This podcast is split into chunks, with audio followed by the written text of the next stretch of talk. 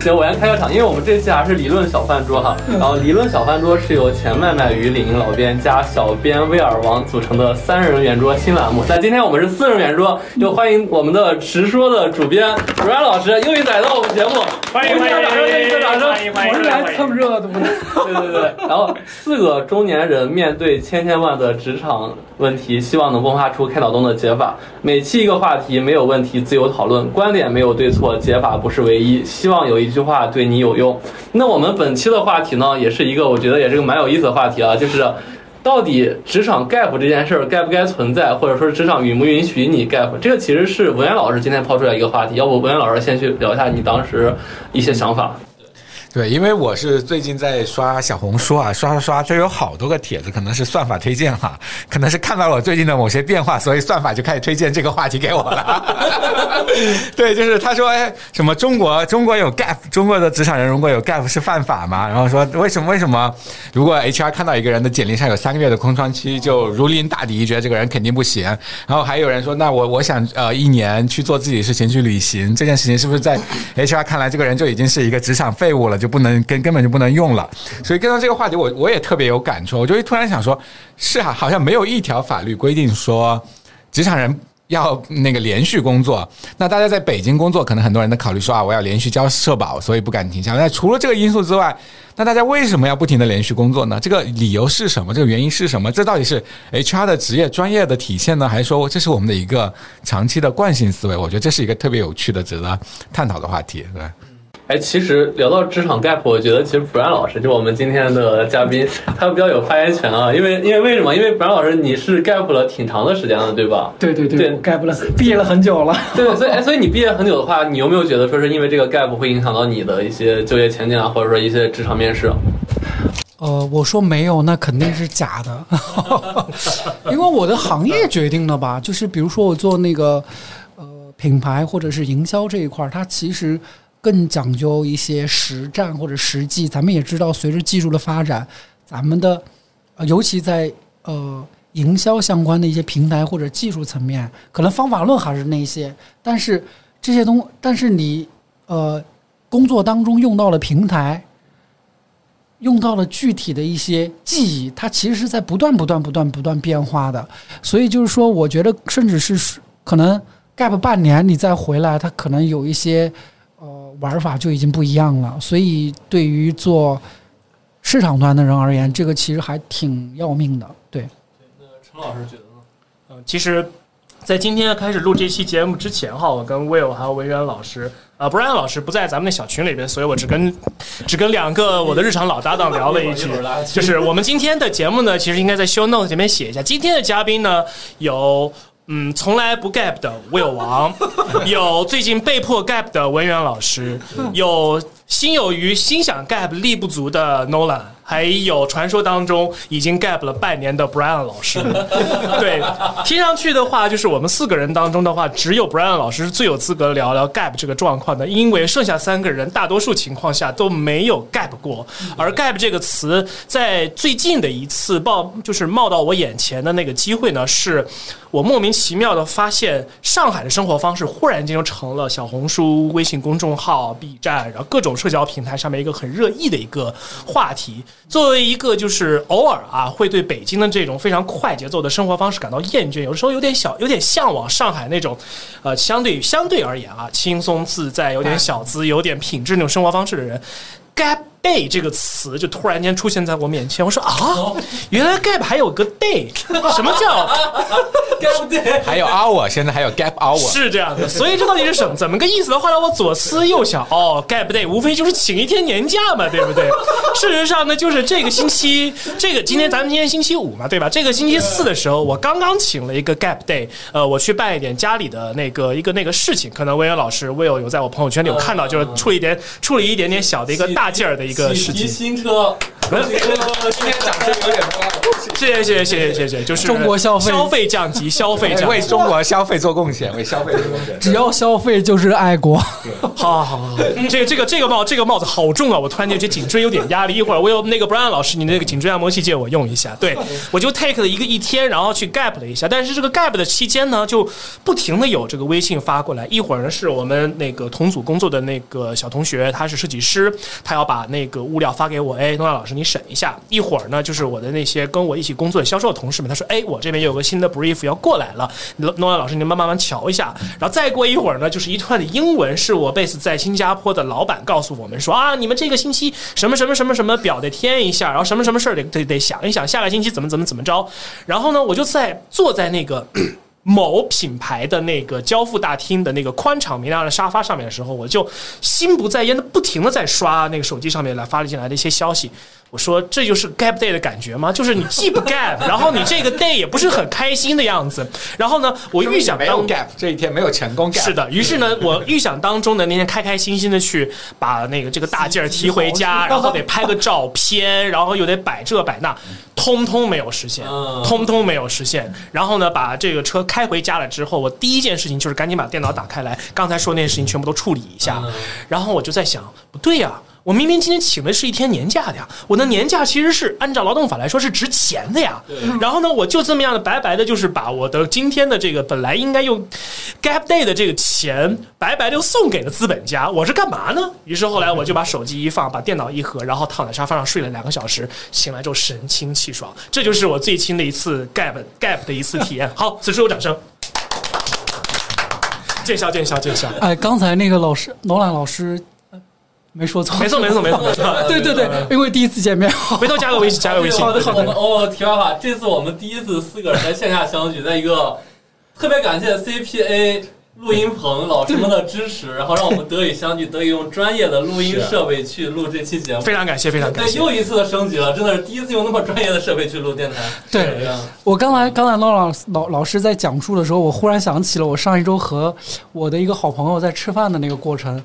然后呢，他有一个 gap hour，然后呢，那个 gap hour 过程当中，他一直在回信息，又一直在听音频，然后一直在提反馈意见。我当时写了一条朋友圈，我给大家列一下。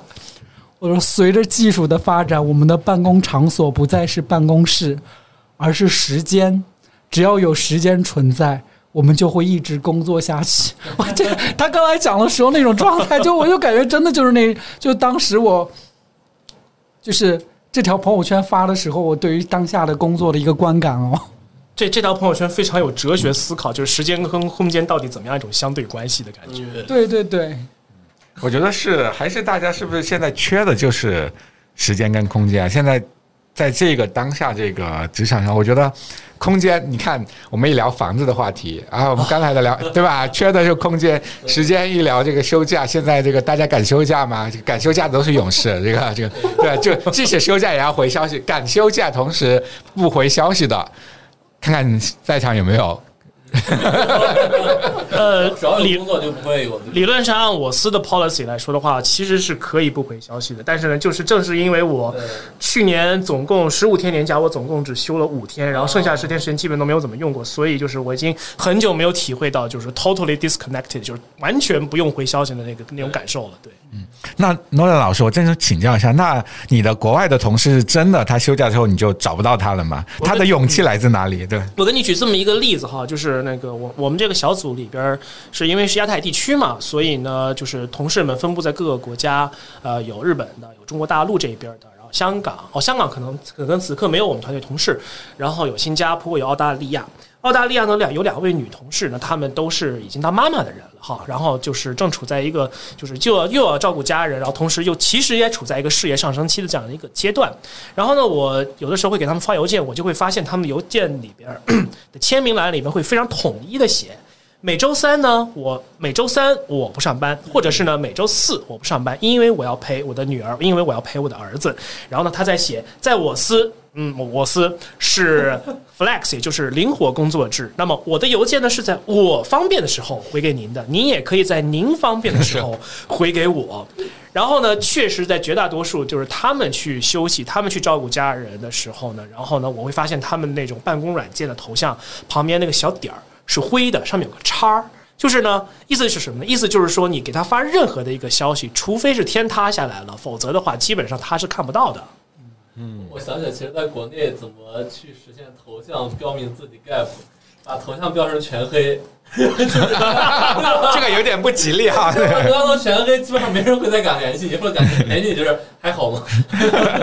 但但这有个很有趣的，你刚提到头像这个事情，你如果你去看国内的，比如说飞书这样的软件，其实它一样是有状态的。比如说我现在在在那个休息中，或者现在我怎么样的中，但是我发现啊，我。用飞书这么多年哈，因为我几个公司都是用飞书，我没看到过哪个同事敢把他的头像调成休息状态，从来都是在线，要么就在线这种状态。我觉得非常的，就是非常的不一样，就是大家都没有这个勇气说我现在休息，请不要打扰，反而是大家要拼命的在休息时间，是不是要发个邮件出来，发个发个消息出来，来显示自己可能在很努力的工作？我不知道这个是不是，这是不是已经是职场的普遍现象了？我觉得我看到的好像也是分公司和分人。其实像诺娜老师老师这样的，他其实属于责任心比较强的。但普遍而言，我觉得，因为其实本土公司、外资公司我也都待过嘛。我觉得外资公司的人相对而言，就是那种 profile time，他会更在乎一些，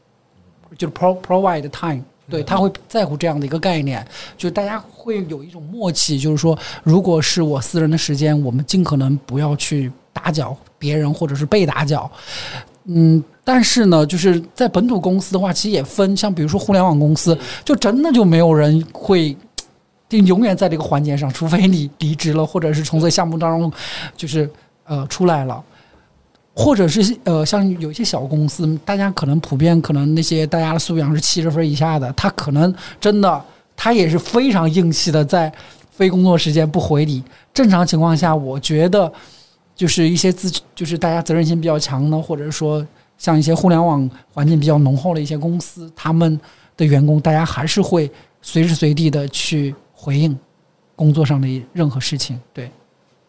其实我觉得这是有有可能不一定说是互联网或什么，其实我觉得是不是亚太的一个儒家文化的一个影响，就是欧美人可能普遍都是比较的放飞啊，他们可能。对工作态度没有说是这样，但其实我们国人大家会有什么晋升啊，或者说很多的向上的一些动力。那这些动力就形成了就是很卷的一个氛围，对吧？那你要卷的话，你休息，别人不休息，那肯定就就就就就不太好，所以才会没有 gap 这一。嗯，我觉得还有还是说管理的这个水准的问题。我觉得它不光是我就说文化就太大了，因为我们我们聊天就是容易上升到一个高度啊。但我今天我试图试图试图把它呃降到一个普通的，尤其是四个中年男人 在同一个房间里的时候呢，就不得不上价值了，对不对？对对。所以所以我我在拼命的往下拉，我就把它变成一个技术问题。可是可能也许就是一个管理的问题。比如说 Nolan 说他的公司，那同事其实有这样的一个默契跟契约，大家可以其实这样做的一个是，其实是说你每个人都要安排好自己。的时间跟工作，那可能你在做一个事情的时候，你就要了解清楚哪个同事他的时间状安排是什么样的，你要提前把时间预约好、分配好，这样子整个项目才能顺利的推进。但是可能有一些管理混乱的公司，他就就是我们叫做想一出是一出啊。今天想到说我们要做这个，现在马上立刻，然后一群人要拉上来来来一起开会，那那那可可能这个同事哦，我手头有别的事情，不行，放在这个事情，那他一这个事情耽误了，那可能别的事情又往后推了，就总之整个时间线就是一个混乱的状态。在这种混乱的时间线下面，那大家只能说二十四小时待命，只能说这个啊，随时恭候这个这个这个召唤，不然的话呢，就会耽误事情。我觉得可能是是不是也就是一个管理的方法的问题，也是很重要的一个因素。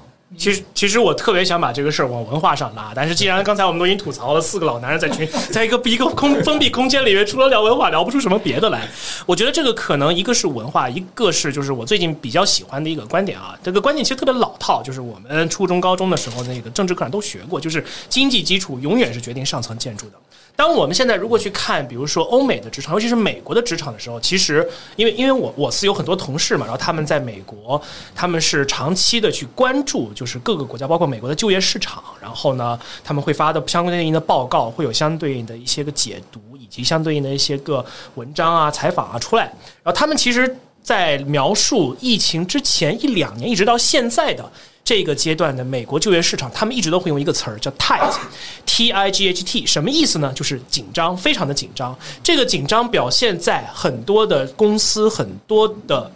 组织机构很难招到他们想要的人。这个状况跟我们现在在中国看到的状况完全是正好反过来的。那么就是说，他们在美国那边的话，HR 或者是 TA，也就是招人的这一波，他们工作量会非常的辛苦，非常的大。他们很有可能要去找到他们想要的这种候选人，要花时间去跟他们去沟通。跟他们说，哎，你加入到我这个公司到底有怎么样的一个好处？然后呢，你会发现很多人他们其实是处在一个被动就业的状态。什么意思呢？就是他其实在这个公司，或者是他此刻正在 gap，对 callback 我们今天标题了，他正在 gap，他其实觉得很满足。我觉得我薪资也不错呀，然后我可能呃，我可能此刻 locate 在新泽西。或者是 locate 在比如说三藩或者是纽约，我觉得很满足。那我为什么要为了仨瓜俩枣，然后把我举家的搬迁到某一个，比如说美国中西部的一个小城市里边去，然后去给你打一份工，然后每个月可能就多拿那么一点的钱，或者就是说，甚至就是说，我的家人、我的朋友，比如说我的家人、我的孩子已经在这个地方上学了，那我老婆或者是我老公已经在这个地方带着孩子啊，怎么着的？那我是不是还得在两个城市来回奔波？我为什么呢？Why should I? Why should I bother? 所以呢，他这个 HR 跟 TA 就要花大量的精力、大量的时间去找到真正这样的一个合适人，而且发现很难找。哪怕就是说，据我据我了解，如果错的话，大家可以纠正我。就是哪怕是一线那种，比如说麦当劳的这种这种就是服务员，然后去打扫盘子、帮人点餐的，或者是比如说那些一线的那些餐馆、一些商店那些做零售的这样的一些一些人，这些人他们也很难找到。为什么疫情期间很多人得了病了？周边的周围的人啊，发生了很大的一个变故，有的人病重，有的人甚至就去世了，离开了他们了。这些事情对于很多的美国人来说，对他们的这种就业观跟职业观有极大的一种冲击。他们就会发现，就是说，那人终有一死嘛，对不对？我为了多这个月一个月几百块美元的这种收入，我为什么还要？那么辛苦的去打工，所以在疫情期间，尤其是二一年、二二年期间的时候，大家就会发现美国是就业市场非常非常的紧张。然后经常是人才供不应求的这样的一个状况，以至于很多的公司要去想尽一切办法做雇主品牌，然后去打广告，诸如此类的事情。我特别其实想说的一件事情就是，雇主品牌这四个字在中国，除了互联某些互联网公司之外，还有哪些公司真正 care 的这档子事儿呢？好像也没有嘛。为什么？一个雇主品牌强大的公司，那必然必然相对而言是业务比较好的嘛，对不对？相对比较赚钱的。那这种公司呢，在在这就业市场上面去，所有就业者都是。踩破了门槛想要进这种公司，那我是做什么？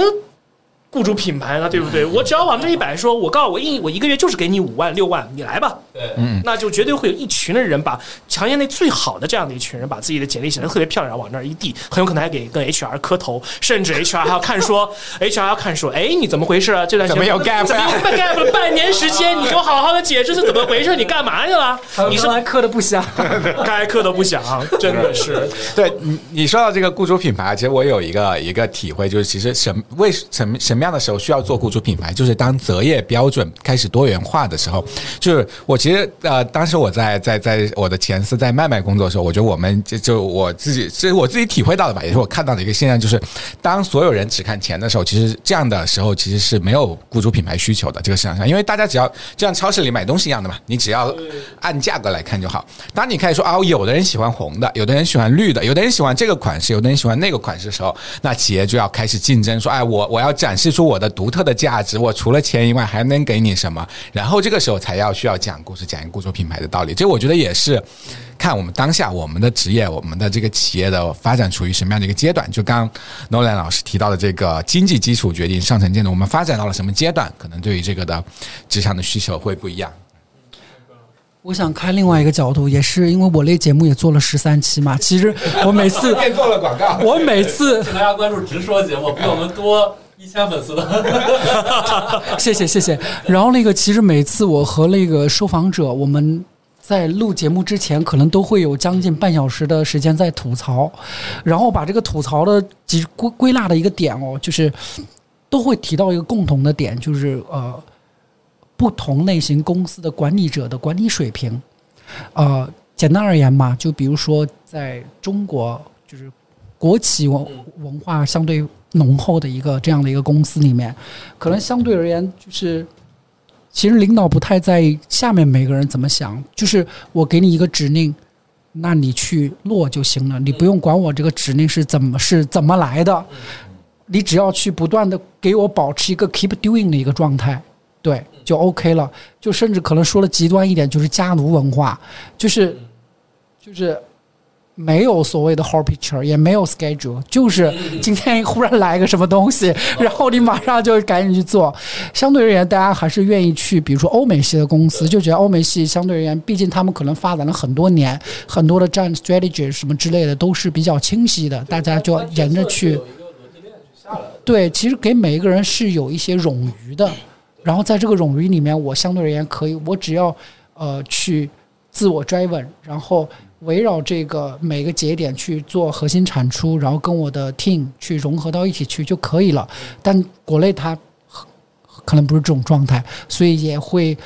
就是让大家没有那么的舒适吧。其实刚才就是文渊老师说到雇主品牌，就是因为我因为原来领英，陈老师知道我是那个领英当年人脉王，就大家所有人把他的现在依然是现在依然是，你这是是活生生的雇主品牌。没没没，对不对？因为是相当于我加了，应该当时市面上一多半的 HRD，所以当时都是他们都是负责雇主品牌。就刚刚你说那个，我觉得特别理解，就是一个企业好不好的时候，他们朋友圈发的东西确实不一样。对，就比如一个企业特别好的时候，我其实看到他们东西反而发的很多什么企业宣传片啊，很多花很多钱拍的片子。但如果一个企业效益不好，的话，现在发朋友圈基本上就是招人、招人、招人。对对对，对，基本上他也没钱去做这些东西了。对，就比如当时我记得最巅峰的时候是摩拜和 OFO，呃，ofo 吧，对对，他们当时最巅峰的时候，哇，那那真的片儿拍的就比时代的眼泪。对，当当时很多片儿拍的雇主的拍，那也许就是因为他们有钱，对比广告片拍的都好很多。他们招个人的搭的那东西都特别浮夸，但后来其实就慢慢也就没有了。所以可能真的就是你刚刚说的，就是几个企业好不好的时候，他们的朋友圈是完全能反映出来的。对，但很好像和和你说刚刚好像相反，我感觉是啊，我刚说的其实是说，是说呃钱，当大家只看钱的时候，也许雇主品牌就变得没没那么有价值，因为大家只要看钱就行了。你做什么品牌定位，做什么这个讲你的品雇主的故事等等，但但大家不只是看钱的时候，我觉得那个时候其实就是因为大家不看钱，你知道吗？因为 o offer 也好，或者你说的摩拜等等，大家都能给得起钱，你要钱大家都能给得起钱，那是因为大家都有钱的时候，大家要拼差异化了。我凭什么我这个这个公司更能让你实现自我发展？这公司更有全球化的机会等等的，我觉得在这种时候是，当然大家都没钱的时候，可能也要做过做品牌了，因为大家都没钱了，那大家就要是不是老板要出来画画饼啦，给给一些钱之外的东西了，这也是一种思路啊。Nolan 有也许那个呃呃雇主品牌也可以考虑一下，没钱的公司也要来做雇主品牌了，因为因为你你不能给员工钱，你总得给点别的东西嘛。哎，这倒是个特别有意思的一个点哈，就是说，因为其实，在 在此之前，我一直持续持有一个一个观点，就是说，其实雇主品牌这件事情其实是一件比较奢侈的一个东西。就但这就以我这个非常非常不成熟的这种对于商业的这样一个理解啊，各位随便随便的纠正，随便的吐槽，就是。雇主品牌这个事儿本身其实是比较比较比较昂贵的，为什么呢？第一，它是需要那个公司在除了招人、设计、招设计员工的薪资 package，然后呢，日常的一些普通的一些个福利之外，再额外的去花很多的资源精力来思考的一套一整套的东西，从价值，然后到价值主张，然后到如何我们达成我们的一个价值，然后我们公司的价值观当中有多少的这种元素，有多少的元素是对内的，多少的元素是对外的，每一个每一个元。元素都有自己的一个不同的一个定位等等这样的的一整套东西，其实跟 marketing 特别特别的像，就是说它你得有自己的定位，然后你得自己的分众，然后你自己有自己的一个 messaging 嘛，对吧？然后呢，这套东西其实是要花大量的时间跟精力，以及说需要一些个比较有人格魅力的这样的一个领导级、领导层的这样的一个人物，去向自己所有的这个员工去传达、去布道，以至于说所有的公司的这些个员工，他们加入这个公司之之后，除了能拿到一个相对而言比较精竞。争力的薪资之外，也能够受到这种。就是这种文化上的、精神层面上的这种所谓的感召啊，我就认可，就是说我们公司的使命，就是说我们要改变人类的某一个层面的这样的一个现状，我们要让这个世界变得更加的美好，我们要连接所有的人，让他们有更多的机会认识更多的人，然后让他们有更多的机会，不管是做生意啊，还是说扩展自己的人脉圈子啊，还是说做买卖，或者是说，比如说找到理想中的另一半啊，等等诸如此类的东西，他得有这一整套的东西，就。如果以老一辈的中国人的角度来说的话，他们可能会觉得这不就是忽悠嘛，对不对？但其实，但其实你讲真，就是说，如果你忽悠得当，而且这公司它本身是处在一个上升期，或者它处在一个相对来说平稳的上升的一个阶段的时候，这套文这套文化，它是能够带出非常强大的一套战斗力的。我们可以去看看，比如说阿里的铁军。或者是比如说字节跳动的那一套，比如说 Always Day One 的这样的创业等等这样一些一些个精神啊。希望我们的节目当中没有以上两家公司的 HR 或者是法务哈，就是以上 以上言论仅代表个人观点，不代表那个这不就职业职业理想的官方观点哈。企业其实做企业文化真挺好的，我讲实说真的不错。对而且他们部门这个部门是人很多的，因为他们也都我朋友圈好友，所以肯定会听到的。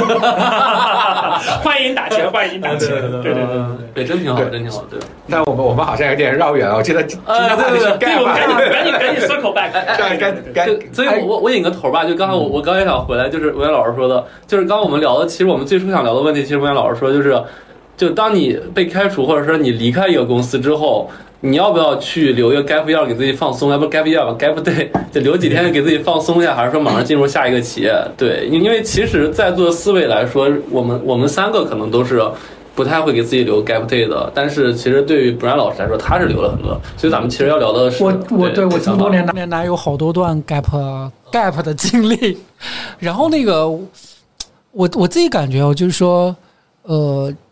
在可能比较 junior 的时候，其实 gap 没有太大的影响，嗯，就是本身你你也就是去做那个实际的一个事务性的一些工作，然后可能越来越 senior 了，可能还是会会有一些实实在在的影响。我我当中应该是在一九年一一我在一八年的时候，我其中有两年不是去读书嘛，然后后来去转到快销领域，我我感觉就相当相当于是一个全新的开始，只要你给到对方一个相对哎有说服力的哎一个一个一个理由吧，比如说你这段时间真的就是去做一个自我的提升，比如说此前对于我而言，我在 marketing 这一块儿有一个 pillar，但是我觉得我要一个更好的发展的话，我除了 marketing，我还要有比如说像 strategy 啊、像人人力啊、财务啊等等这些方面都要有一些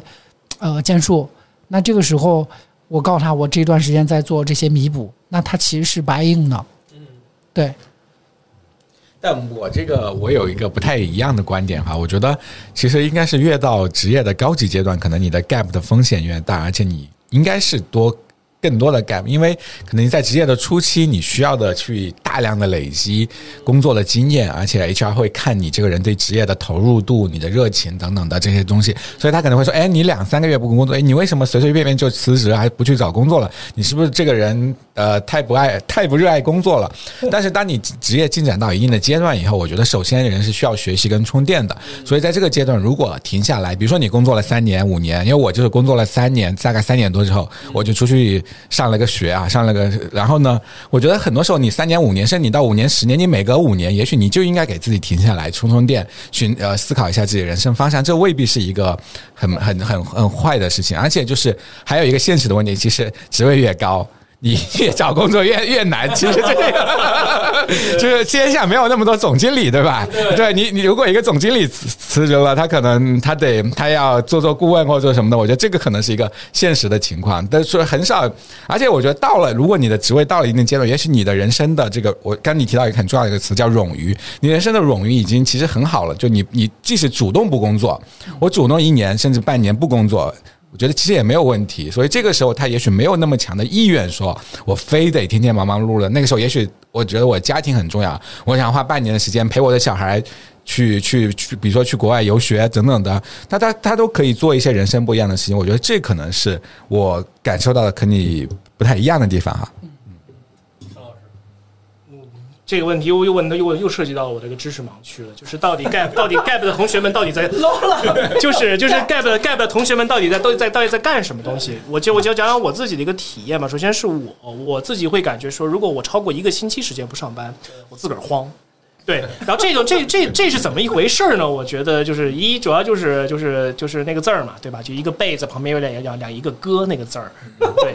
对，这个就是这个就是人的一个本性。当你被当你在职场里边，当你在当你在一个环境当中，尤其是现代化的这种现代这种社会当中，现代社会其实有一个很大的一个趋势，挺大一个就是一个动向，就是说它会逐步逐步的把人。给异化成一个相对来说比较机械的这样的一个角色，你是一个螺丝钉，你是一个齿轮，然后你是一个开关，你就应该在那套机械体系里边扮扮扮演好你所应该有的这样的一个角色。那所有人都被异化的这个过程当中的话，大家就会自然而然就会觉得，哎呀，公司少了我是不是就不太好赚了呀？公司少了我的话，是不是就没有人给齿轮上油了呀？哎呀，公司少了我之后，今天是不是螺丝钉又少拧两个？类似这样的一种思路，哪怕你不承认，当你在这个就是一个非常机相对来说比较机械化、流程化这个工作当中，待的时间长了，你会给自己 PUA 出这样的一套思路出来。我不知道这个东西对于九五、九零后、九五后，甚至零零后的这些个年轻人来说会怎么样？因为我是一个八五后。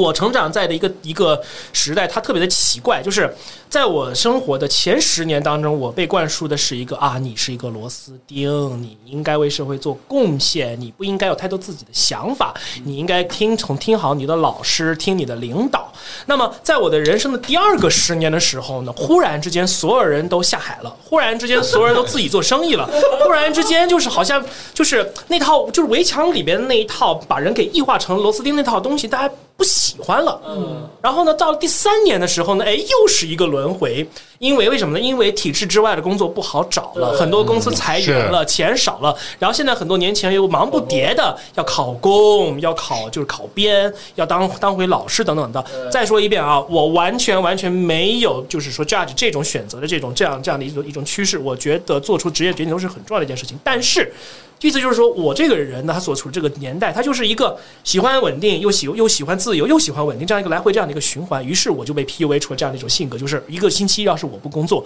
我就慌得很。然后呢，如果让我半年时间不工作的话，我很有我我真的是无法想象我到底会怎么样的一种状态。但是呢，有的时候我自己又思考了一下这个问题，为什么会有这个思考呢？我身边有一个朋友跟我关系特别特别的好，然后呢，他原先是某大厂做 marketing 的，然后呢是一个非常核心的一个部门。但是呢，这个核心的部门有个问题，就是它常年不赚钱。我就不说是哪个部门了哈，常年不赚钱，是烧钱非常多啊，是烧钱的一个。都不赚钱啊，重点不是 marketing 不赚钱，marketing 本身就不是一个，它这个业务本身是一个非常烧钱，然后呢，哪怕在全球范围内看，这个行业都很难赚钱的一个行业。然后呢？于是呢，他到了某一天，突然间觉得自己受不了了，我不想再干了。然后同事，然后跟老领导呢，也经常也是不太能够看得上他的这种就是性格跟性格也好，还怎么着的，经常得不到他应有的一个认可，他就行行，他就摔盆子裸辞了。然后呢，从去年三月份一直裸辞到此刻。然后有的时候我去问他说：“哎，那谁啊？你你这么长时间不上班，你慌吗？”啊，我有什么好慌的？我问他：“你每天干嘛呀？”玩玩游戏，看看书，刷刷 B 站，然后看看世世界上最近去发生什么好玩的一些个事情，规划规划，也许不存在的以后我该干什么样一件事情，或者去念个书，我也不知道。再大家干嘛？做再说吧。这个东西，我。我不知道他有多他有多少存款啊，但是我真的是很好奇，我也很好奇，我也很好奇，希望他的他们他的每一分钱都是非常就是非常 legit 非常安非常干净的一分钱，但是我是很羡慕他这样的一种一种一种一种心态的，不是说我觉得说我 gap 一年半载时间，我觉得我很 OK，而是哪怕他此时此刻把自己手上的那块东西放下了。把他别把别人对他的一些个过重的期望放下了之后，他能够他能够非常他能够非常那个勇敢的，就是说这事儿老子就是不想干了，然后你们自己该干嘛干嘛去吧，我有我自己的生活，我应该我应该我应该过好我自己的日子去。这个状态是让我一是很羡慕，然后二是我也我我。也羡慕不来，因为我我并不认为说我有这样的一个勇气，就是说一口气能够刺裸辞一年半载的时间，哪怕我就像刚才文渊老师所说的这个，以及 Brian 说的这个冗余，我其实盘了盘我的冗余，其实我是够生活个一两年时间，这是没任何问题的，但是我不敢，我依然不敢。嗯，你先。对，刚刚刚你提到这个好奇他有多少钱啊？但我刚突然想到啊，也许不上班的人花不了什么钱。这也是对的，这也是对的。然后。然后我想说，就是虽然呃，我呃十四年的吧，应该有过两段的，连这个是第三段的 gap，但我我觉得我在每一段 gap 的时候，我都非常明确有要做的事情，不是说那个我就真的在那儿待着，就比如说那个。刚才说那一段，我是去读书了，就真的是花一段时，每天真的是可能比上班还累。每天六点就去海淀，然后每从周一到周日不是写不是上课就是写作业就是讨论，就是非常非常累。还有一段 gap，就是说，我觉得可能我自己想尝试一下做那个跨境电商，我真的是真的是。开了五个沙皮的店，我最后就相当于趟了一下，就包括呃包括呃当下的这个 gap 吧，我觉得可能有既有主动，也有也有一些大环境的因素，但是我也会在做一些新的一些尝试，是什么尝试我在这儿就不说了，就就我我总觉得就是说，我觉得就是嗯，保持一个叫。就是对很多事情的一个好奇，然后去用这个时间，无论你是自我梳理也好，还是说我做一些以前可能在正常的一个轨路径上或者轨道上，就是不会做的事情，然后你可以做一下。然后看一下，我觉得甚至就是你做这些事情，相当于给自己排除了一个选项。就哎，这个事儿我干不了，那以后就不要花任何时间或者是任何精力去去琢磨这个事情，我就好好好好的干那个我适合的事情。然后退一万步讲，我觉得工作它其实就是提供一个就是生活的一个叫，它是你一个一个生存的一个呃根据吧，保障。对，是一个保障。就是我觉得人生它其实充满了各种各样的不同的一个叫可能性。我觉得这个潜力其实都可以在这些时间里面去被挖掘。我甚至有时候会问自己一个问题：我当时为什么来北京？或者说，如果抛却就是生活保障这这个层面的思考之外，我真的想干什么？我真的就是会问自己这样的问题。刚刚你提到这个工作是生活的保障啊，我这里又想抬个杠，我就觉得接着我那个话题说，有的人因因为工不工作反而更省钱。就是我前几天跟朋友还在聊这个话题，就是我们在看一份工作是不是好工作的时候，也许要看一看说这个工作能不能给你带来生活的盈余。就很多人会发现说，我辛辛苦苦一个月，可能我的身体消耗掉了，但是我呢好像也没存下来钱，因为我每天工作，那我要打车上下班，我还得呃时不时请个领导吃饭，不不是请领导吃饭，跟同事啊什么的，不各种。客户什么的吃饭，然后你还得去维护社交关系，你得去到处去这个这个这个买好的衣服，对吧？你还要这个我去去出入各种各样的社交场合，你会发现说这一套下来，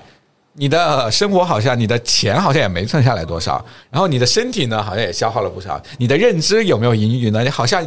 也好像没有学到新的知识跟技能，那这种工作我觉得他就是亏了的，他还不如是不是这个时候也许应该停下来去想一想，什么样的工作？嗯，而且我我我这么讲，我就不上班时间过得好快。我说一下我每天的这个节奏，我每天早上早上起来之后呢，呃，我会刻意让自己不要刷抖音，我会起来看会儿书，或者是听会儿那个呃英语。英语或者是播客，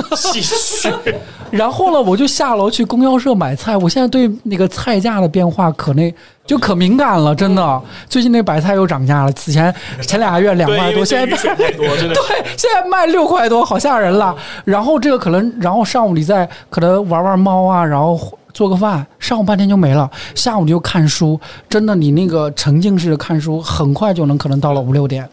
然后你晚上再看一部电影，一天就结束了。好羡慕这样的生活。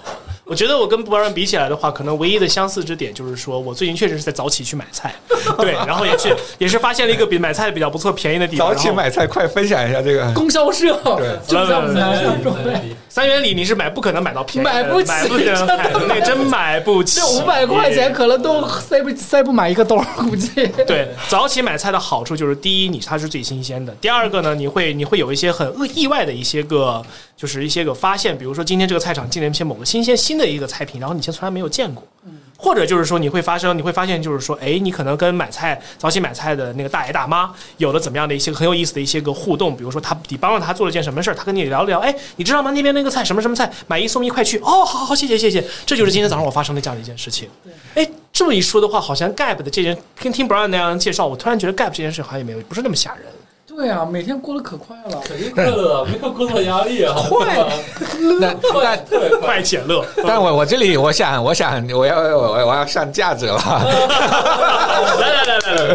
对，就是这里面其实这个你在买菜的这个过程中，你不是在买菜，你买的是一份社交互动，一份跟这个社区、跟本地的 local community、跟这个社群的一个连接跟互动。我不知道能不能这么解读哈？我觉得特别特别正确。在就有买，就是在我就是最近。几个月习惯买菜这件事情生活之前，我的家里边的那个家里边的菜，大多数的时候是靠外卖或者是靠比如说送菜这个平台来解决的。然后呢，很多的时候呢，你对菜价是没有认知的，为什么呢？因为一个平台上面，它同样一个价钱，很有可能昨天的分量跟今天的分量是不一样的。对它以此来保持它的这样的一个盈余。然后同时呢，有人替你，比如说把这个菜很重的东西从楼下拎到楼上，坐了电梯送到你门口，还毕恭毕敬跟你说谢谢您光临，好再见这种的，好像仿佛就是有人在伺候你做这档子事情的时候。但是我仔细一想。我每天上班就是就就我司节奏工作节奏还是可以的哈，忙的时候归忙，希望先生归先，这个必须得有个 proclaim proclaim，就是你会发现就是。当你这块的时间你没有在创造价值的时候，你为什么要把这个工作外包给别人呢？早上，比如说，就从七点七点钟到八点钟或者八点半这段时间里边，你除了吃个早点、刷刷手机，你没别别的事情可干。你为什么不能下个楼走个五分钟，花个二十分钟的时间，去跟那些大爷大妈们抢抢菜，然后去看看今天菜价有什么样一个变化，然后呢，把菜再包拿回家里面来，然后按照你的需求分装好，放冰箱里面一塞，哎，这个星期里面的三天时间。我的生活被填满了，我的生活就不愁了，有肉有菜有鸡蛋，我就觉得说 OK，我不用买，不用买真实的。生活在，你感觉到你生活的很真实，对吧？就是那首诗里当中说的，从今天开始关心粮食和蔬菜。是 而且很重要的一点就是说，早晨的这段时间，你其实你除非你是像比如像 Brian 那样早上起来有看书或者早晨读的这种很好习惯这种人，你是创造不出什么价值来的。你还不如去做一点跟你的生活上的生活上的一些有意义的事情，然后好好为你的家人去服务。哎，我有一个观点哦，就我为什么会做这些事儿呢？就我觉得我们的时间，它其实也是一种货币，然后我们的可能健康啊、生活啊、趣味啊等等方方面面，它其实就像是每一个账户。我通过把我的时间作为货币储存进去之后，我其实会有一个收获，就是。所以我会花时间去去干这些事情，不是说这个事儿是来解闷儿，因为我觉得这些事儿真的是它可能在长久的累积当中，对我或者家人的健康都是有益处的。对，老师们，我们要不要回一下？就是感 觉要回到这个对对对对，因为现在聊到了生活带来的一个生活的荣誉感。对，但但但其实我们其实这个话题一开始想聊的是说，为什么怕 gap？是因为刚刚我们也提到了，说是很多 HR 可能一看你有 gap 三个月六个月，会觉得你怎么样。我举个例子，啊，以我自己为例，刚刚跟老师们也在说，就是我整个九快九年的工作经历，我我从三十六氪去领英，我当时 gap 了三天，是因为有个周末，对吧？三天对，然后我从领英去腾讯的时候，我 gap 了两天，因为又有个周末。对，然后离开腾讯到我新公司，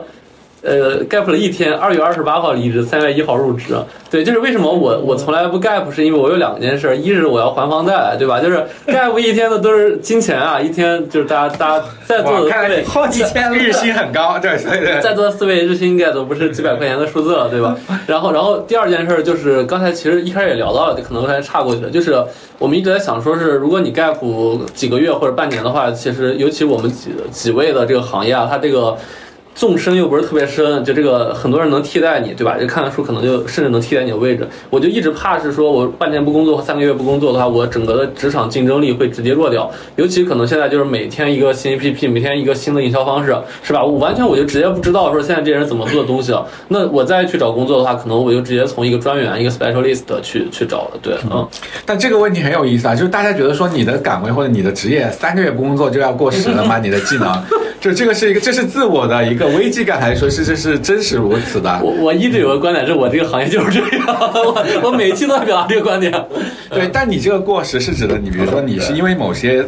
就是你知道的新鲜事情过时了，还是说底层的技能跟能力？比如说啊，你你可能不知道，哎，今天流行的这个热热搜的话题是什么？但我觉得那个只要你投入一个工作的环境中，也许你马上能补回来。对你去观察这个当下热门的那个潮流跟话题，嗯说你这些。很浅层次的，你对于呃外在环境的热门的感知过时了，还是说其实啊，你三个月不工作，你就不知道怎么写营销方案了，你就不知道跟人去做商业谈判了？我举个例子，就我其实举个最直接的例子，比如抖音、小红书，就是你半年前其实你主要 follow 是一个抖音热搜或者抖音怎么去做话题，对吧？半年之后忽然你发现，哎，现在所有人做营销不做抖音了，做的都是小红书种草。对吧？都是换一种方式。那我这半年时间，我又没去很系统的去为小红书种草，真的去工作，我可能自己刷吧，对。但那我在去面试的时候，人问我说：“哎，你有什么小红书种草的方法论啊？”我说就是刷刷小红书什么刷美女啊什么的，完全我就没法去回答这个问题，这可能就是我最危机点。对，因为就这些平台，就尤其是呃到 senior 级别之后，你要直接对业绩负责的，就尤其比如说，可能我此前那个市场总监的这样的一个职位，就就那个小红书，它可能。半年前某一个策略公司给你出的策略，到了平台算法换了之后，那一套就完全就不对了。就你现在还跟人家说，你现在要广泛的找那种什么中药部的来给你广泛种草，你可能种完了之后，忽然他们都展示不出来。那老板是让你直接把这个二百万的那个投放掏了吗？对吧？还有一个就是，比如说像那个抖音的这样的直接带货的一些东西，就是如果你不在那些个那个当那个环境里面工作，可能那个。当时就是那个什么是有效果了，包括对接人什么的，就全部都变了，就就就保持一个工作的状态。所以我说，我现在大概率可能找不到工作了。就你现在可能不太知道我每天做什么事儿了，可能已经。对，但这会不会有点有点言过其实了？就因为我就我自己的感受来说啊，就是你可能比如说你担心的可能更多是人脉问题，比如说你的人脉会不会断了？那三个月大家不联系了，是不是就？就不熟络了，然后你的资源是不是就没有了？你对于一些行业的新玩法，但我觉得，也许别的别的领域，比如说一个医生，他三个月不做手术，他就忘记了吗？比如说，听上去很可怕。对，这个这个点我想到了，就我前几年看了一本书，叫《平均斯坦和极端斯坦》，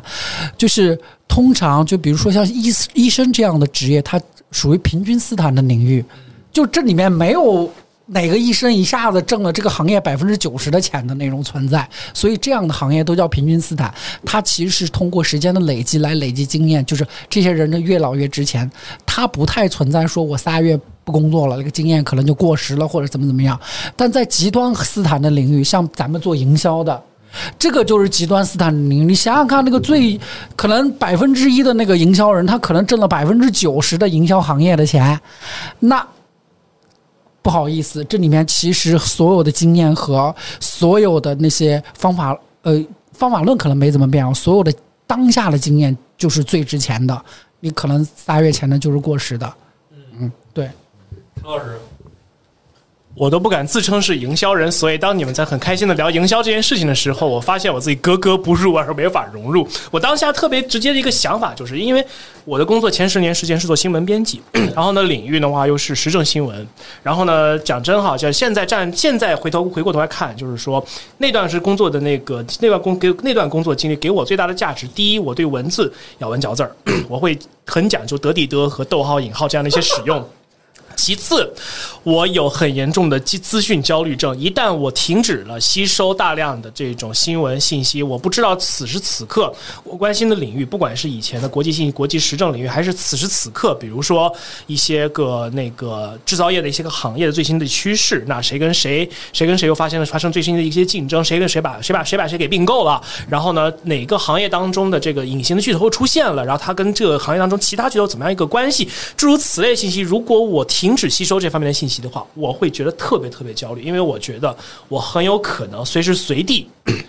会被我现在所在的这样的一个行业所淘汰。这个其实是我就是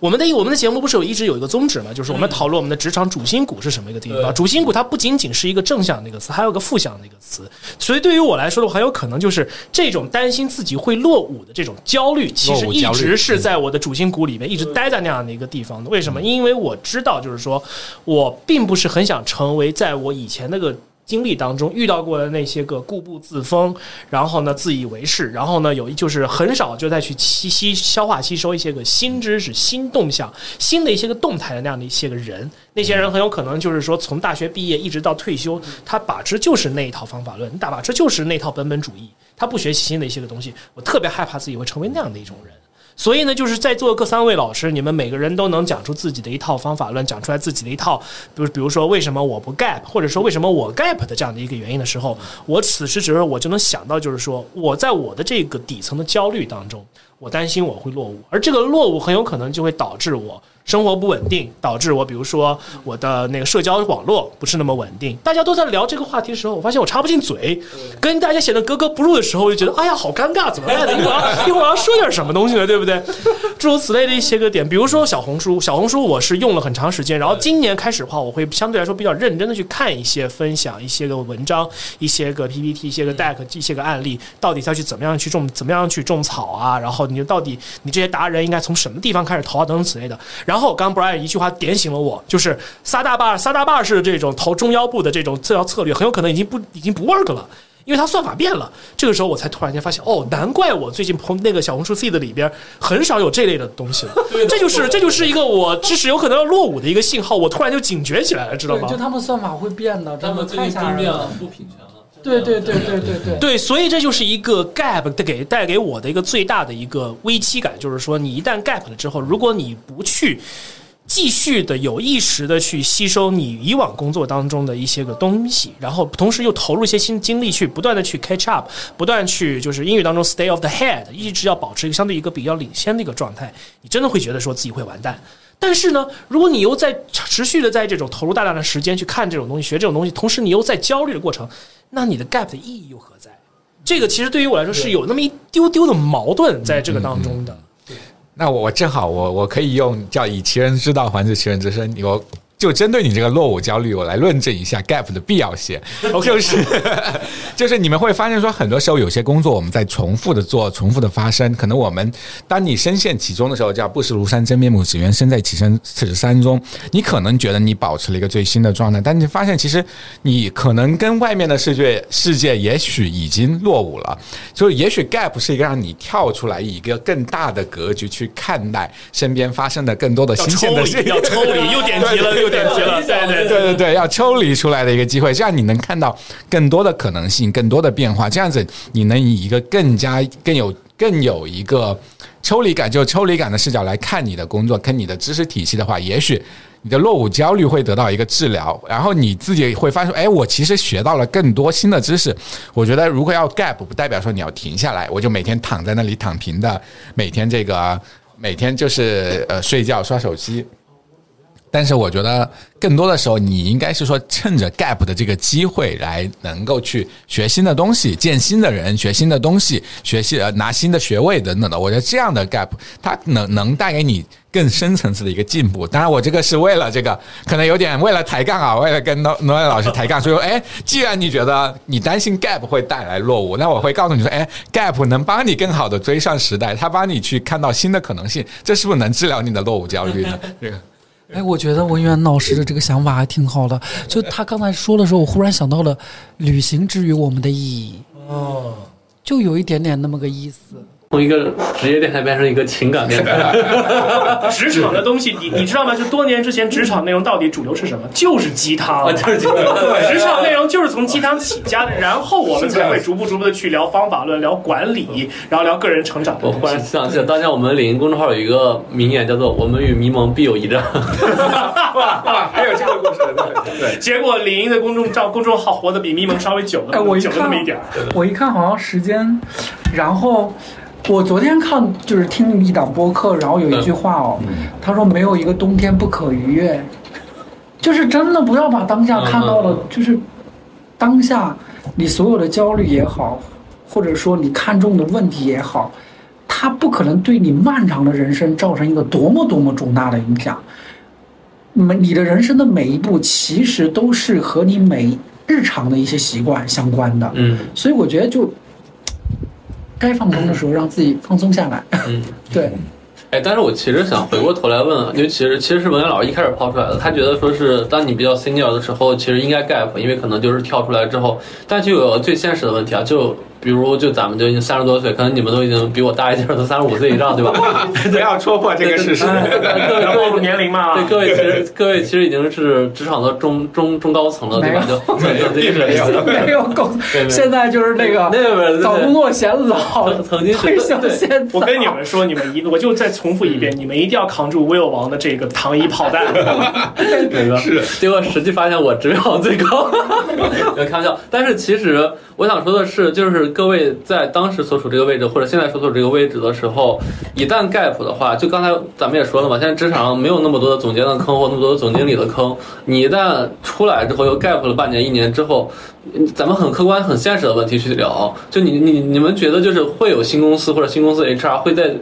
接受这样一个 gap 那么久的一个中层来空降当当当我的领导吗？就是我觉得很现实一个问题。嗯，大家可以聊聊。对我我我我先来回答吧。我觉得这个事情就越到中层，越中层往上，你的每一次的那个职业选择，可能都得 case by case，就是你得按实际情况分析。比如说你的这个中层，他在 gap 的时候，他可能是他有一些新的成长，或者他在做一些新的事情，那他可能他的人生经历更丰富了。那这个职位需要一个。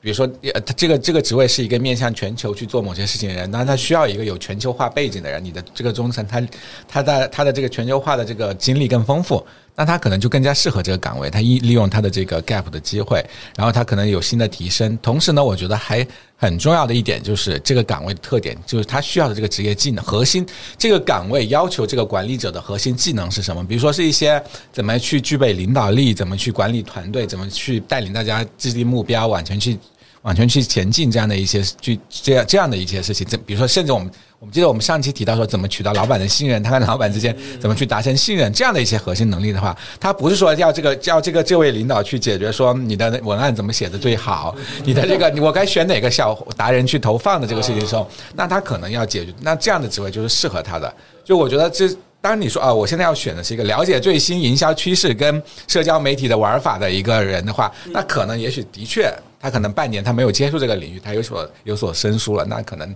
他不是合适的人选。对，这是我的一个一个一个一个想法。所以，我可不可以得出来的一个就是不太成熟的一个结论哈，魏源老师，就是说，在您看来，也许管人或者是定策略、定计划、定战略的，看到就是描绘大的这套图景的那样的一些人，他其实不管是。Gap 了，然后他不管就是说这 gap 期间他是去学习了，去去学去谋取新的学位了、学历了，还是说他是花了一年两年时间照顾自己的孩子、自己的家人？只要但是他的这种底层的这种能力，尤其是对于战略、对于战术、对于商业的理解、对于人性、对于人的理解、对团队的理解是在的。那他哪怕比如说 miss 掉了一些个机会，他对于行业市市面上的一些最新的玩法不是那么的懂，他依然能够。被比如说能够赏识到他的这样的 HR 或者是 TA 所赏识，并且发现，而且确实是就是说有着其实依然是有这样的一个机会能够重返职场的。但是呢，如果他是一个专家型的这样的一个人才。他比如说，他就是比如说说，比如说在座的四位中的三位是营销类的这样的相关的一个人才，或者他是一些个比如说搞技术的，然后呢又是一些个非常前沿相关的一些个技术，比如说程序员，比如说搞 AI GC 的这样的一些个人，又 call back 我们之前之前话题了，等这样的一些个这样的一些个专家型的人才，他一旦 gap 很长时间，如果他 gap 期间没有去接触最新的这种动最新的东西，没有接触新的一些个技术，那他很有可能返回职场的时候就会非常危险。我可不可以这样去理解？对，我觉得，我觉得可以，可以这样去理解。然后呢，你的这个这个刚这个解读啊，其实也提供了一个一个。我想到一些事情，比如说我们可以看到很多的这个大佬，其实创业的大佬，可能说有的真的是从人生从四十几岁开始起飞。你想，我们其实我们回过头去倒回去看我们前我们父母那一辈，很多人他也许他的年轻的时候，他二三十岁的时候，他没有那么多的机会的。可能比如说他赶上各种各样的这个跟时代的变迁，他可能连高考都是在二十几岁什么时候才开始？他很多时候那个时候还有夜校，对吧？还有各种各样，他可能在人生在他三十几岁的时候，他开始。能正经的去做一点自己想做的事情，然后现在我们可以看到很多的商业的大佬，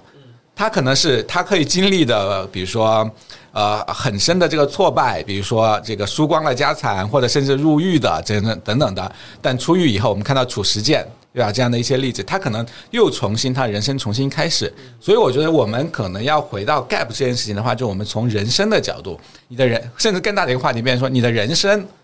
是不是可以有中断跟重启的？就就，好大的话题。对对，完了，我我我自己对，我我我我回答那个实际的体感上的，因为就是可能我第二段当时在二一年的时候也有将近半年的嘛，但我后后来还是回到了一个正常的一个工作岗位上。我觉得你就要向不同的人证明你不同的能力，比如老板关心的可能有几个维度：一。你是不是有一些他现成需要的一些资源？能可以拿过来就立刻创造价值的。二，你在 soft skill 层面是不是能够确保你过来之后，这个团队一加一大于二？这是非常非常现实的。嗯，对。然后另外就还有一个就是说，你这个人整个表现出来的是不是你一直在在牌桌上，而不是你可能有些人他不知道因为什么原因，他可能在 gap 的时候就整个人就卸掉了，就特别不自信，特别不怎么样那种状态。我觉得那个是特别特别要不得的。你要让至少精神状态上让人感觉你一直在牌桌上，一直想赢要赢的那个状态。我觉得这三点是非常非常重要的。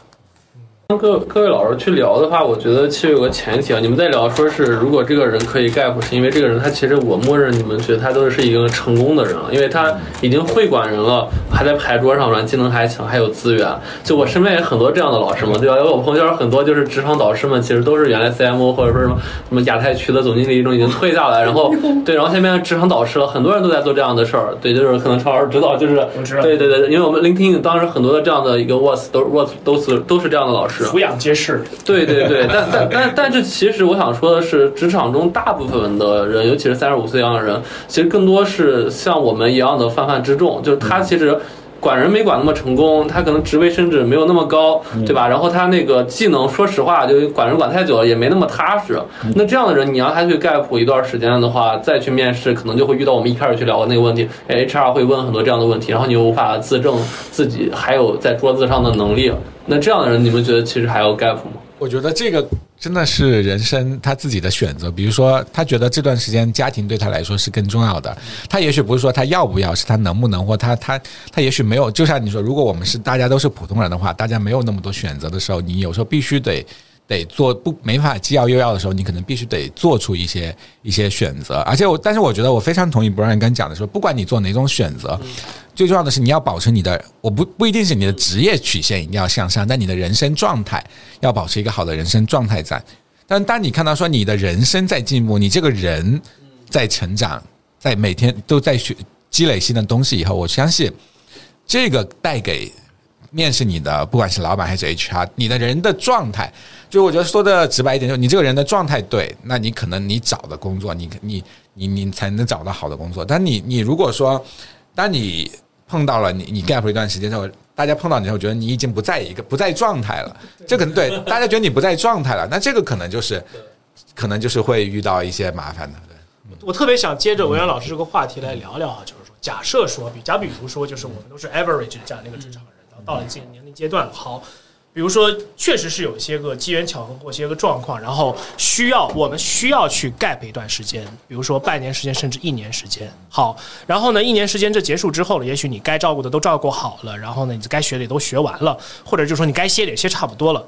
怎么样的去找到这样的一个状态？我觉得这件事特别的重要。我可以聊，我可以简单的就是抛砖引抛砖引玉一下啊，聊聊看我脑海当中的魏源老师所说的有状态，以及 Brian 说的这种在牌桌上是怎么样的一种一种状态。第一。你在这个这个时间段，在 gap 这个期间当中，你肯定有自己要忙的一些个事情，但是呢，你没有停止学习，你没有就是刻意或者无意的去跟这个世界完全的去隔离，不是把自己关到深山老林去了。你该看看看报纸、看杂志、看看新闻，照样看。然后呢，你在手机上没有花那么多的时间在一些个短视频或者一些个剧上面，但是呢，你会时不时的去看一些深度的一些个东西。然后呢，这些新的知识、新的东西，你。也许是以处于一个很没有压力的一个状态去学习，但是呢，这些东西你都记住了。然后呢，你会，你也许多少都会内化到自己脑子当中。也许你在这个很没有压力的这个状态下，你对于这个世界理解、对于商业的理解、对于社会的理解，反而是有所提升的。这个是一个状态。第二个状态，一旦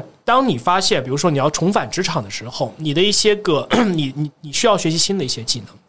你需要掌握一些新的一些技巧、一些状态。也许你以前是一个专门写文案，或者是说管一小波人来写文案的这样的一个人，但是这一回你必须要学会怎么用 ChatGPT，怎么用 AIGC，怎么样的快速给这个公司比这个小团队快速去生成一波的东西，让这个 campaign 快速上线，然后从从而给公司快速带来这样的一个销售线索等等这样的，都又是我的本职工作啊。那么你会愿意去能立刻找回这样的一个状态，就是 OK，我可以马上去打开搜索引擎，打开我常见的一些个网站，搜索出一堆。堆的文章出来，然后可能是长篇大论，就是以后十几节的那种文章，我一篇篇都能去看，能够很沉浸的一次性看一个小时，reflect 回思思想一下，然后再去看一个小时，然后还能做笔做出笔记，同时总结出来一二三四点哪些东西是对我下面工作有有用的。这个东西也叫这叫状态，就是你能够快速恢复这样的一种很实用的、立刻就能用上的这样的一种学习的这种能力。第三个，你在跟你的同事去沟通的时候的话，你能够一快速 get 到说同事到底要你要你的老板、你的同事要到底要什么东西。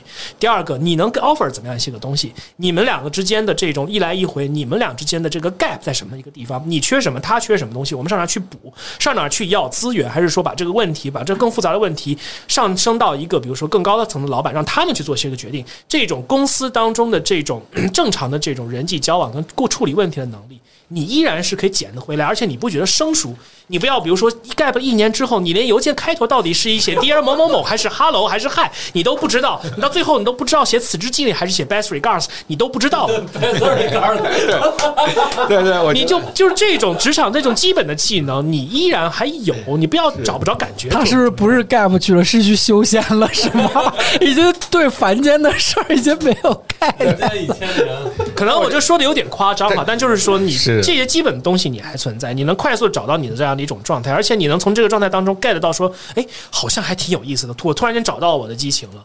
那么就是你说明你还在牌桌上，你此刻你还是有这个状态的。好，抛砖引玉，各位老师啊，我觉我我觉得特别好啊，尤其其实其实讲到了 Nolan 讲到很重要的一点，就是你要保持一个学习力。就 Gap 不是说让你就去与世隔绝，就是你你保持你的，我觉得很重要。就是 Gap 它它提供了一个很好的时机，让你能够静下心来去学一些东西，去吸收一些东西，不一定是课本上的，不就是课堂的东西。我觉得它提供了一个不一样的时机，让你能够去，可能你工作特别忙，那你可能现在有大块的时间让你去消化一些这个难而这难而有用的、真的深度的知识等等的，或者你去吸收一些在你当下的工作的环境里面日复一日的这种空间里面接触不到的人、接触不到的事物，这个你保持一个学习的状态。我觉得一个人只要保持了学习的状态，保持对这个世界的好奇心，它的连接就是我们讲的，你跟世界的连接是连通的，那你就不会断线，你就不会下线。所以更重要就是你有没有保持这个连接的状态，就我觉得这个是很很重要的一点，对。不然你觉得你连接？我我我我我，对我一直在连接，因为那个是啥？我觉得就是，就我刚才说的那个，大家都说都很好。我觉得其实，在不同维度也做了一些特别那个延展什么。我我自己自己的一个感觉就是说，呃，在这段时间嘛，把自己作为一个海绵，然后不断不断吸收。你不要就是呃对。内观也好，还是说向外吸收也好，反正就是不能，就不能无所事事。这个其实是非常可怕的。咱们只要呃，在这个，在这个一线城市生活着，我觉得就要保持某一种状态，不然的话，其实是一种浪费。对。我说个很现实的话，就尤其是现在，其实很多人 gap，他其实为什么要 gap，就是因为工作，哎，就太忙了，摧残自己了，对吧？摧残很多，所以他要 gap。所以很多人其实选择 gap 的原因，就是因为我就是想休息休息。比如我要去旅旅游呀，对吧？我要去深山老林打打坐呀。他反而不是说是真的要刻意说，我因为我 gap，我就出去学个哎这呃这这这个什么一本书啊，或者什么，我他妈要要要去考研。其实大部分人其实 gap 就是要纯休息。那那这样，其实这样的人，他可能休息半年、一年，其实很多都是这样的。那就跟老师们抛个话题，那这样的人，你们觉得，呃，就也不是说对不对吧？那再回来之后，他不在牌桌上，他怎么办？我觉得首先最重要的事情就是千万不要有休息耻辱这样的一种感觉。呃，肯定不会的。对，就是因为因为真的是可能是因为东亚人的传统骨子里边的这种勤劳与善良，以及对于更好生活的这种追求，会从我们的 DNA 里边催着我们，就是。我们的 DNA 是挥舞着一个小鞭子，催着你往前冲，不管是为了你自己，还是说为了你家人，还是为了怎么样的一件事情。我真觉得是，我真觉得真觉得是这个样子。吃苦是福的感觉，好像吃苦是福只是只是其中的一种表现，就是有在很多东西在外国人看来很自虐的一种行，很一些一系列的行为，在我其实都在我们的 DNA 里边，我们的 DNA 挥着小鞭子一直在往催着往前往往前走。然后呢？但是呢，我就想，我就觉得，就是说，至少我我到了 LinkedIn 这家公司之后，我首先 get 就是扔抛抛掉的一种感受，就是说，如果你累了，你就是应该休息；如果你此时心烦意乱，根本没有办法进行工作下去，你就应该 take 就应该休息一天时间，然后呢，去不管你是去逛逛街也好，到什么地方去待一天也好，发个呆也好，喂鸽子也好，打坐也好，你应该注意你的 mindfulness，你应该有这样的自己的一个正念，因为你一旦你只有把你自己充好了电，你才能够回来。那说到 Will 那个话题，有的人就是纯粹为了休息，OK，没任何的一个问题。但是呢，你要休息到怎么一个程度？这个时候，可能你对于自就是，也许比如说，哎，对我特别想打断，因为说到这里，我戳到我的兴奋点啊，我就觉得说，也许我们很多人都不会休息，哪怕他休息半年一年，他没有得到真正的心身心的放松跟休息。说到点上，会休息的人一天。他完全隔离的世界的时候，他能马上把自己的精力找回来。我们很多人休息是干什么？半年的时候，我可能浑浑噩噩的，我开始觉得说啊，太好了，不用工作了，我就天天躺着躺着，然后吃喝玩乐。但是后来发现说，这种 这种吃喝玩乐或或者无所事，对自己是一个消耗，对自己的他又被这种落伍焦虑驱使着，又被各种各样，所以他根本身心并没有得到真正的安静、宁静跟放松。我觉得这样，他半年一年，他会越休息状态越差。真正的休息是什么呀？真正的休息应该说，你越休息，你的状态会越好的。对，所以我觉得可能大家不会工作的时候，甚至呃，刚 Nolan 提到的叫做这个呃休假焦虑，对吧？休假羞耻。当大家对休息持羞耻态度的时候，怎么会真的去好好的想一想，说怎么休息才是最好的休息？我觉得这可能是一个很大的问题。对，你会休息吗？不是，我我觉得我挺会休息的。我让挺忙的，我觉得。对，然后那个我是这么想的，就是说，如果一个人哦，他特别清楚自己要干什么，他特别清楚自己的主线任务，他就知道休息至于他的意义是什么，而不是说那个一下子半年的那种那个，我在我看来那不是休息了，是一种状态的切换，那不是休息，是切换状态了。对，就这个我觉得就挺难，挺难去。说什么的吧？因为我最近呃，也因为这个事儿和一个还算比较好的朋友有一点点不愉快，就在于我会觉得他这个不太对了。然后我只是说了那么一句话，可能有点重哦。我说，在我看来，就是说，其实你应该拥有更好的生活，只是我会觉得，可能你对很多事情就是有点松懈。但他可能就反应比较的激烈，他就给我删了。然后，但是我，所以我就特别特别，现在特别不愿意去说别人这些事儿，就是我只能告诉，只能到那个到那个点，我就告诉他，你这个状态不太对。对，但是 Brian，我觉得你真的是做了一件非常大的善事儿，因为你用一个相对比较，在他在你看来，在我看来，其实一点都不激烈，但是呢，可能在这个朋友看来非常激烈的一句话，很有可能真正戳中他了，点醒他了，所以他才会把你给删了。哪怕这句话他很想忘记，以我的感以我的感受哈，就是他肯定忘不掉。他这句话肯定会反反复复反出个好几天时间。我怎么那么讨厌了？我希望每个人都因为被我伤害了之后，然后忽然他妈发愤图强，成为那个 各个行业翘楚，然后来让到某一年的时候来用现金来羞辱我。成功学成功学导师了，你这太现实了，也太可能。当年有个成功学导师叫彭程，他写一本书叫《不要让爱你的人失望》，然后就是在那不断的去刺激别人。或者或者到时候直接把他们身边的那些什么 C 叉 O 的位置 OPPO 给我来羞辱我，每天。哎呦，今天今天听在听我们节目的这个各位金主爸爸们，大家注意好了，如果有好的职位，一定要赶紧拿来羞辱一下 Brian，因为 Brian 有一句话点醒了他的朋友。对对对，就其实真的都挺不容易的，但是。但是我我我我这么讲吧，就是说，其实，呃，大部分人其实呃，我们的背景其实是相似的，大家都是来自普通的家庭，然后呃，来到一线城市都不太容易。呃，我也相信，就是说，每个人都在以往的工作当中都已经竭尽全力了，但是可能因为呃能力层面的，或者是人际层面的 hard skill、soft skill 层面的一些可能跟不上趟，你需要交个学费。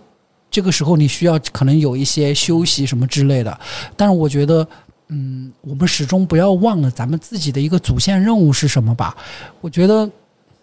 可能大多数人的主线任务都是，哎，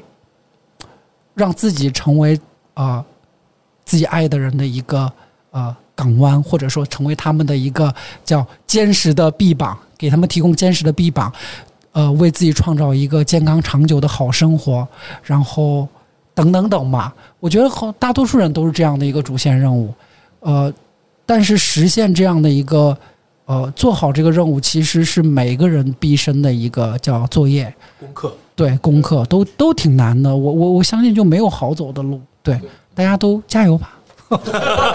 鸡汤啊，鸡汤，鸡汤，鸡汤，鸡汤。对对对，那我我我我想说，其实那这是不是应该说，其实工作可以有 gap，但是你的人生不要有 gap，就你的人生要一直在线，这是最重要的。就是我们如果以规划人生的角度来理解我们自己走过的那每一步路的时候，你就不会有一个强烈所谓的这个这个是 gap，这个是这个，因为你你要活的嘛，你就活的每一天都是你要值得过的每一天，休息也是值得休息的。不要说每天的休息要变成把休息变成一件有意义的事，休息就是休息，休息本身就是休息的目的。所以，我们只要我们的生活在线，我觉得我们的人生没有 gap 的话，我觉得这是不是在就是讲的这个鸡汤啊？这个这不知道这个鸡汤能不能跟咪咪蒙一战哈？这我觉得，我觉得魏源老师和 Brian 刚才给刚才的这说的这两点的话，我可以替总结，就是说刚才我抛出的那个问题嘛，浩战营那个问题，就是说你怎么样的从 back gap 当中快速的恢复到一个状态当中？我觉得这两这 Brian 和魏源老师讲的这两点。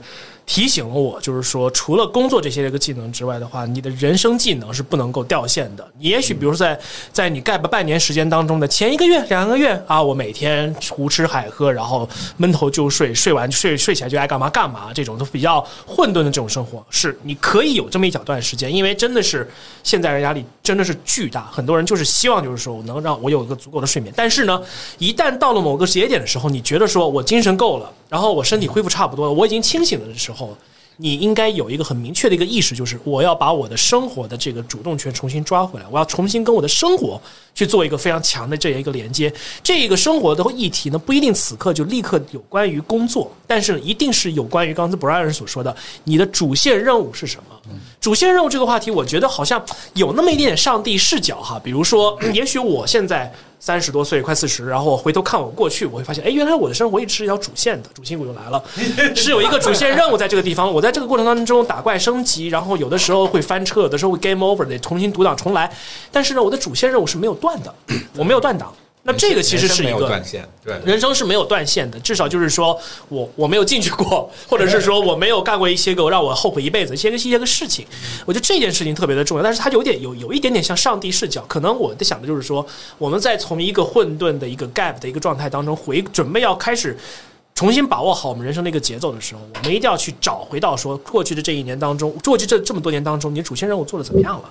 你的人生，如果你的人生目标就是我要挣个小目标，我要挣一个亿，好，你去盘盘你的存款有多少？你还有没有这些赚钱的这些个技能？你赚钱的这些个技能跟现在这个社会是否匹配？现在社会上赚钱是什么一个行业？现在这个社会上，如果你再厉害点的话，你可以判断一下这个社会上未来赚钱，但此刻好像还没赚钱的东西是什么东西？你有没有机会的在参与其中？如果你的基，如果你的这个主线任务是我要照顾好我的家人，我要把我的孩子养大，然后同时我要让我的爱人过一个相对比较平稳幸福的一个生活，那好，你要去盘你的家庭的状况，你要盘你家庭经济的状况，然后呢，如果同时与此同时，你要跟你的生活不能去。断线，你要知道，就是说你的生活到底下一步该怎么走，你的节奏到底应该是怎么一个样子的？你应该知道，就是说每天晚上两三点钟睡觉，早上十点钟、十一点钟起床，那不是你的，这不是一个正常的一个生活状态。你还是要逐步的、逐步的去恢复到一个相对而言比较自然而然的一种生活状态当中去。这个也是一个从 gap 状态逐渐恢复到一个社会人的一个状态的一个一些个一些个主要的一些个技能。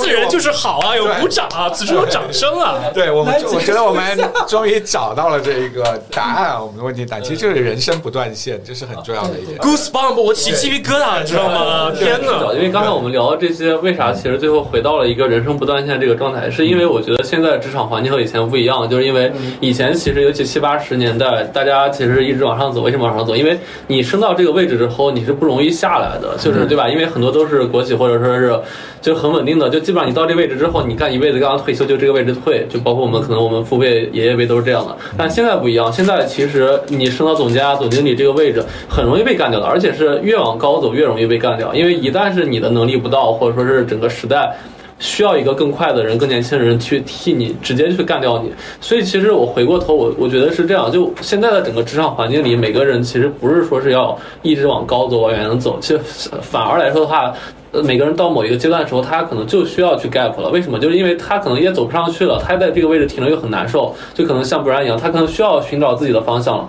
对，然后到四十多岁、五十岁的时候，其实大部分人其实，尤其在一线城市，我们这种可能在民企的人，大家其实大部分可能都会失去工作。就是我有个很悲观的论调，就我觉得可能是我们我们活到。快五十岁的时候，其实整个社会是不太需要我们，就算我在高层，可能也不太需要我了。那在此刻的话，其实 gap 或者说之前的 gap 其实是帮你去寻找一个刚才陈老师的人生主线骨的主心骨的一个东西，保证你在五十岁的时候，不管说是金钱还是说你的内心能不不 gap 掉，就是你心里是有事儿的，能让你去活下去。对这件事，其实是 gap 最大的意义。对，就反而不是说是。就是因为 gap 我被社会淘汰了，因为说实话，就算你不 gap，现在社会太容易淘汰你了，对吧？怎么着你都是被，对吧？怎么着是被干掉，是不是文天老师？对。对，所以所以真的是这样。我觉得其实是因为现在社会整个职位，尤其是国内社会的职位，它的淘汰率太太容易了。就是像小红书上说的，HR 看不上你的简历，并不是因为你 gap 了三个月，可能是因为别的更多的原因，是吧？只是 gap 是一个特别大的一个目标，是吧？因为你不够有性价比。对，是，真的是这样。对，所以所以其实回到头，这 gap 不 gap 可能现在在这个社会不一定重要了，只能说是如果你 gap 了，可能你再想到你之前的那个位置吧，可能没那么容易。但说实话。就是你不 gap 吧，可能你也不容易再回到那个位置上，因为别的公司不需要一个领导，对吧？对，嗯，是这样的。反正往深了说吧，就是就说，就是咱们其实整个为效率的提升，然后。不需要那么多人呢。然后与此，然后与此同时呢，就是大环境导致，就是说经济不像以前那样那么快速的去增长的时候，然后很多的企业跟实体是没有必要养那么多的人来干这些事情。更何况在这个时时候，我们会发现一堆显卡造出来的机器，它写东西、画图片比你这些设计师跟文案都做得更好的时候，你怎么办？那有很多人就不得不被 gap 了嘛，对不对？是啊，这经济基础决决定上层建筑，对，所以能 gap 就敢于 gap，有 gap 的空间的社会才是发达社会嘛，对吧？这个社会有冗余，然后这个社会的人他们敢于这个这个这个这个跳出来，这个时候，这说明也许我们是因为我们正在迈向更发达的一个社会呢，我们自我安慰一下。维安老师非常的乐观。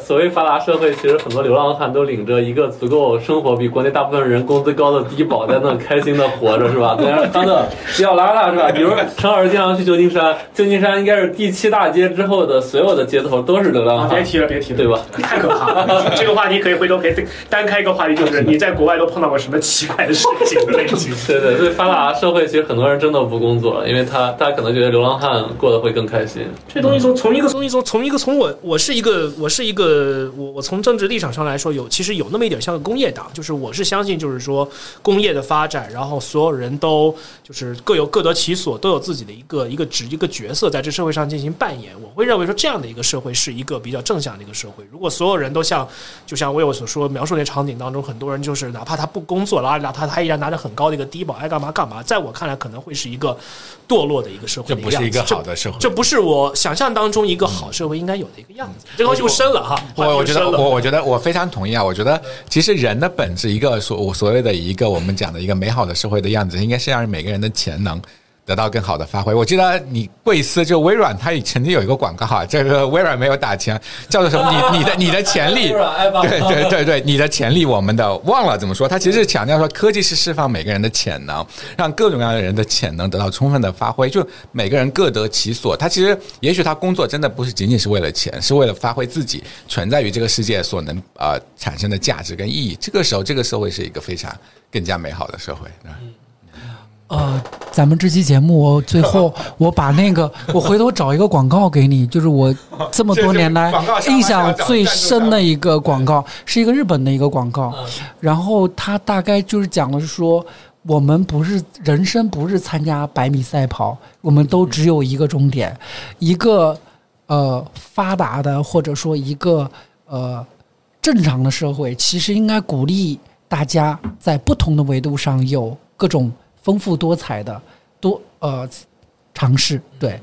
我觉得这样才是一个正常的啊发达的社会该有的样子，对，所以大家也不用有焦虑，就就活着吧，好好的活着，活出自己的就是生命的一个呃光彩吧，对。忽然忽然这个又上到了，我感觉我们上期聊到最终结果好像也是这个，对吧？就是人生有弯道职场的。职场的道路或职场的答案就是那么几条嘛，也是的，对。所以说我们要经常抽离出来嘛，然后要远离我们此时此时的一个泥潭也好、垃圾堆也好、臭水沟子也好，然后我们要仔细思考啊，就是说现在这社会为什么会这个样子？而事实上，我们理想当中的世界应该是怎么一个样子？然后我们到底有没有这样的一个机会，让这事情变得更好？就像 Brian 所说的那样，就是说我们不是百米冲刺，但我们总终归是有一个终点，一个正一个正常的一个好的一个社会，那应该是容纳更多元化的这样的一种生活方。方式跟目标的，更何况你只是 gap 了半年、一年时间，对，就没有那么严重，没有那么严重。如果在听我们节目的朋友，你真的是比如说因为自己简历当中被 gap，然后被 HR 刷掉了，相信我，换一家公司吧，这 HR 本来就不想要你。是的，他关键还是看你整个人跟这个公司的适配程度。是的，对，还有你要足够有性价比。是的，这就是匹配的道理。对对对，不行就离开一线城市吧。说实话，能去小城市也不需要那么多钱的，而且家里给你准备好的房。对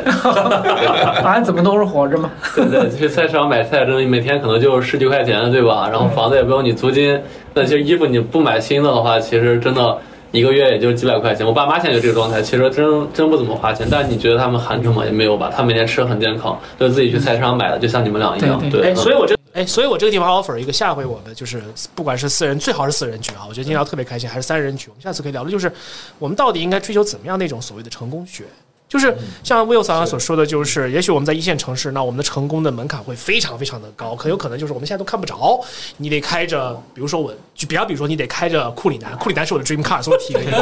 然后呢，你得住在比就在比如说银，比比如说住在银泰，然后呢，你每顿饭的饭钱可能是大几万块钱，可能这个才是一个一线城市当中所谓的成功学。但是呢，就像 Will 所说的，就是你可能一个月只花几百块钱的菜钱，然后穿着很朴素，买有买衣服永远都是优衣库，每天早上就忙。关心的事情就是买菜做饭，同时你可能也跟生活、跟社会也没有社会界没有脱节。然后你发现所有人都比过的很富足、很开心，这也是一种成功。那我们到底应该怎么追求怎么样一种成功？我们怎么定义定义成功？对，也许这个很有很有可能是一个，这是一个 gap 之后我们下次应该聊的一个。对，这可能是在 gap 之上的来更好的回答 gap 这个话题一个更更深层次的一个话题。真的是这样。然后还可以顺便拉一拉优衣库的广告。优衣库金主爸爸听到了吗？朋友圈优衣库。老师们快注意了，我们这个节目很适合你们。对，行，那那我觉得我们这期节目聊的也蛮透彻。那我觉得最后一句话去概括，也是刚刚各位老师去给到一个观点，就是工作可以有 gap，但是人生不要有 gap。只要你是朝着你主心骨继续往前走的，那其实人生永远是没有 gap 的，永远是有竞争力的。对，嗯嗯，好呀，那就谢谢各位老师，又是一个半小时了。对，那今天特别开心，谢谢大家，过瘾过瘾，谢谢谢谢谢谢谢谢谢谢我们下次再见，下次见，拜拜拜拜。